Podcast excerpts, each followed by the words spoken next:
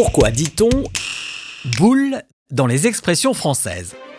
Intéressons-nous donc au mot boule pour éviter que vous vous mettiez en boule, si vous aimez le son de ce mot.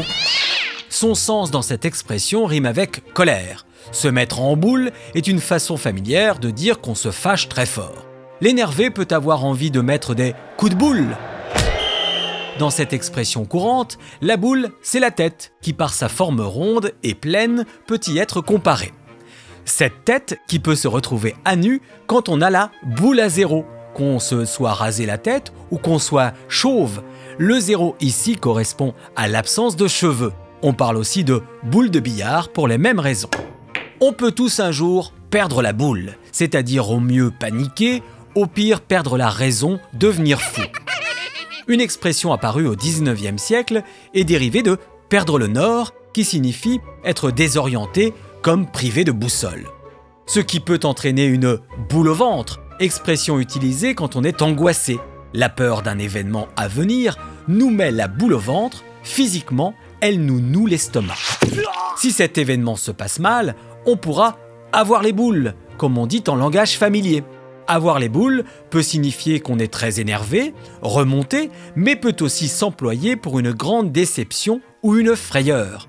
Dans les trois sens, le mot boule renvoie selon les interprétations soit aux testicules, soit aux amygdales.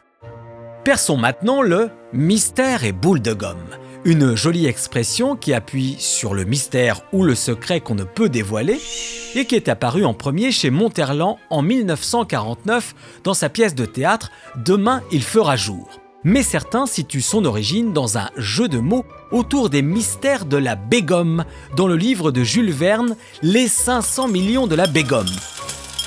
Quoi qu'il en soit, si mystère et boule de gomme sont associés, c'est que le mystère y est bien gardé, car on ne voit rien dans cette boule opaque, alors qu'on est censé voir beaucoup de choses dans une boule de cristal. Cette boule de cristal utilisée par les voyantes pour prédire l'avenir depuis le XIIIe siècle.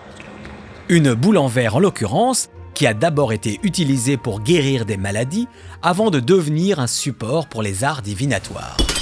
On connaît tous l'effet boule de neige, une expression qui souligne une progression exponentielle, comme cette boule de neige qui ne cesse de grossir en roulant sur un sol enneigé.